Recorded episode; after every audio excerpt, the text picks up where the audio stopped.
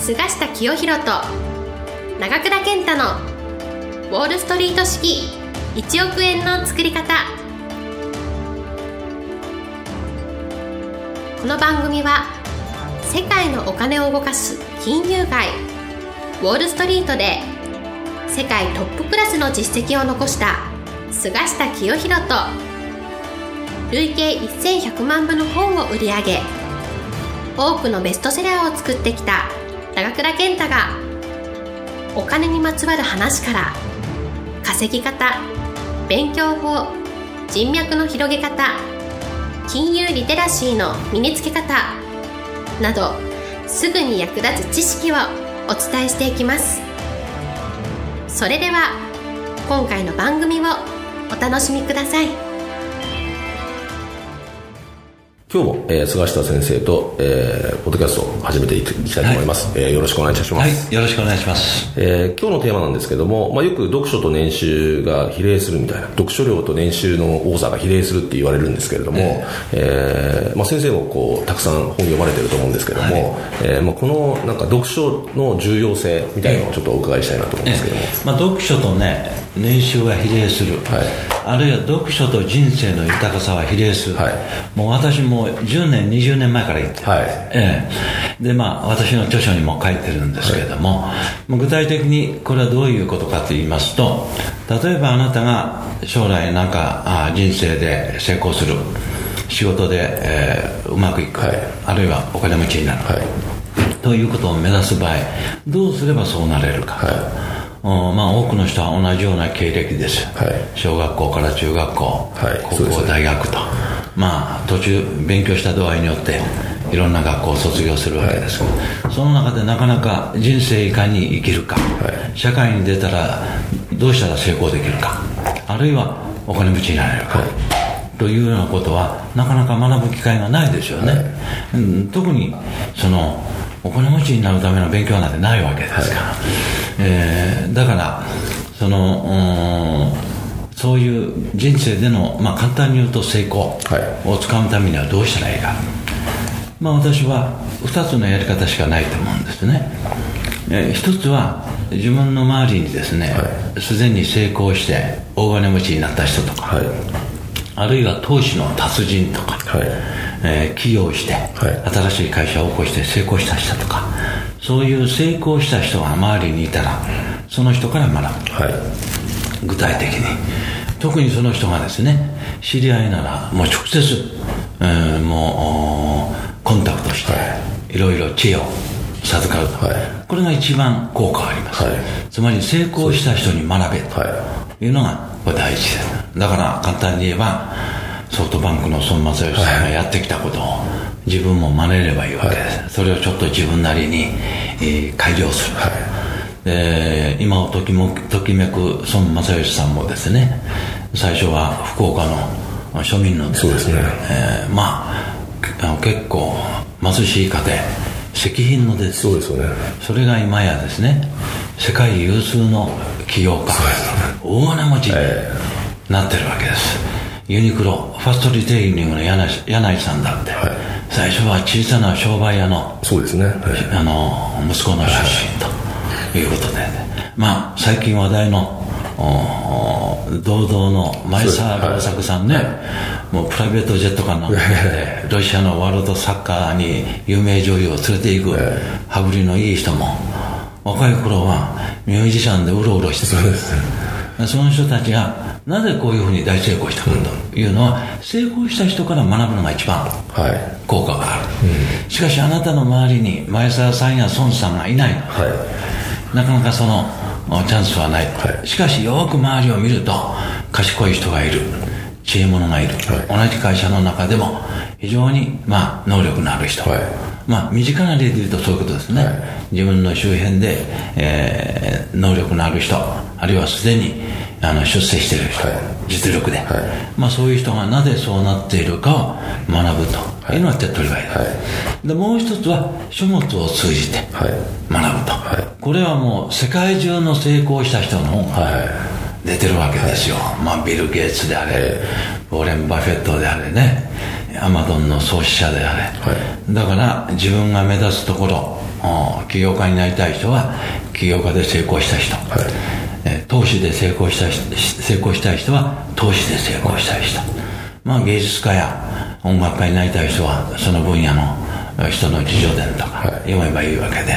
まあ、そういうことで成功するためにはすでに成功した人を模倣すると、はい、いうのがもう成功法、はい。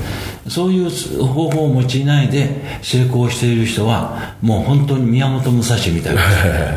えー、いわゆる自分の流儀で、うん、えー、手探りしながらのし上がった、はい、まあ、この人たちはもう本当に少数、は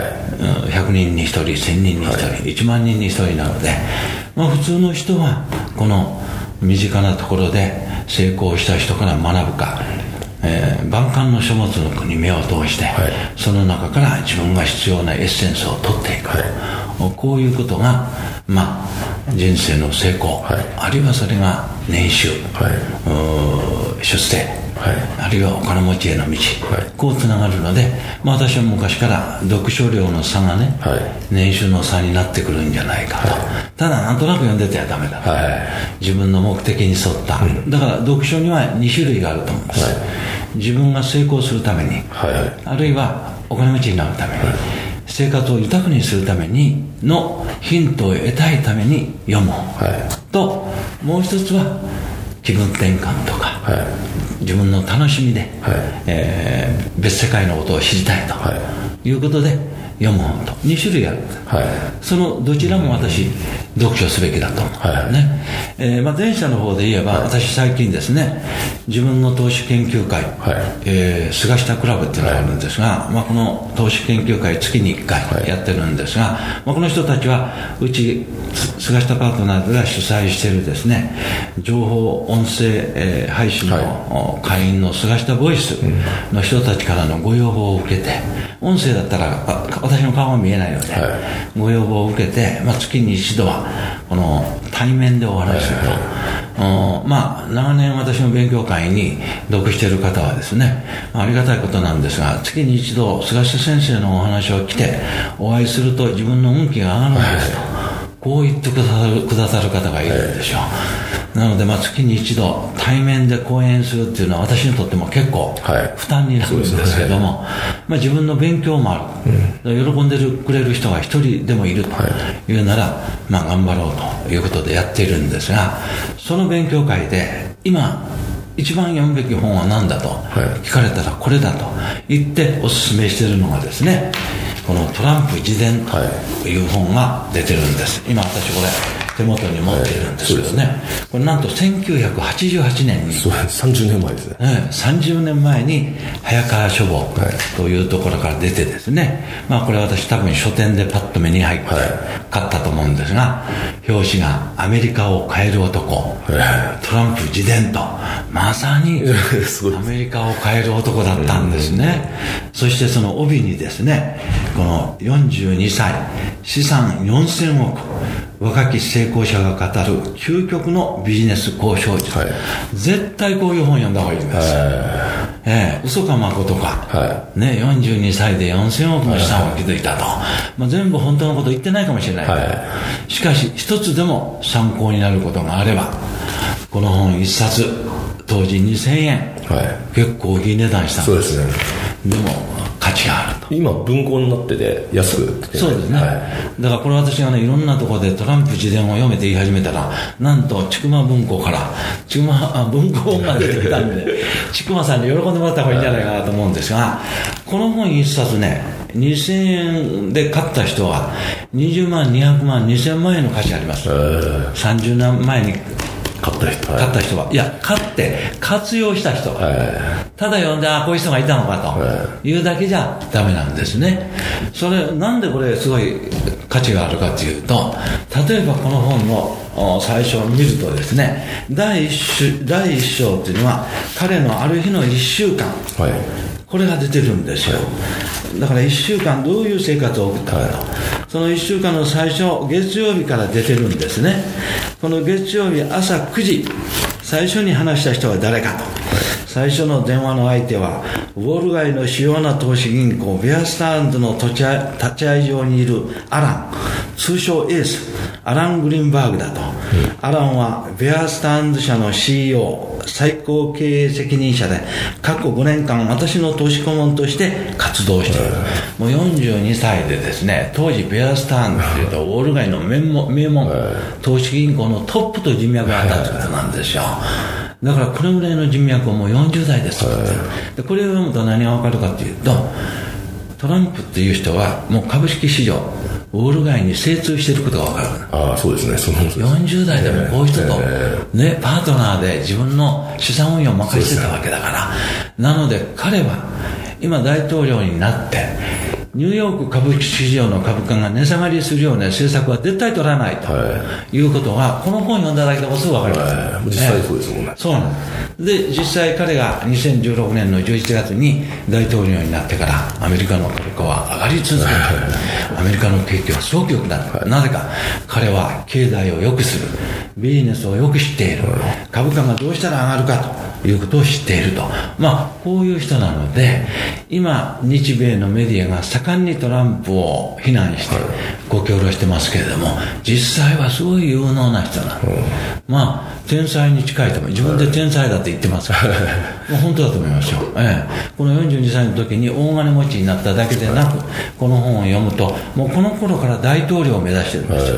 ええ。将来大統領になると。なぜか、今のアメリカの政治家はバカだと。だからアメリカの国が良くならないということを言ってるんですね。で、その時にその話を聞いた、この記者とか出版社の人は、お腹を抱えて笑ってる。ね。そんなことができるはずがない。何言ってんだと。しかし、その、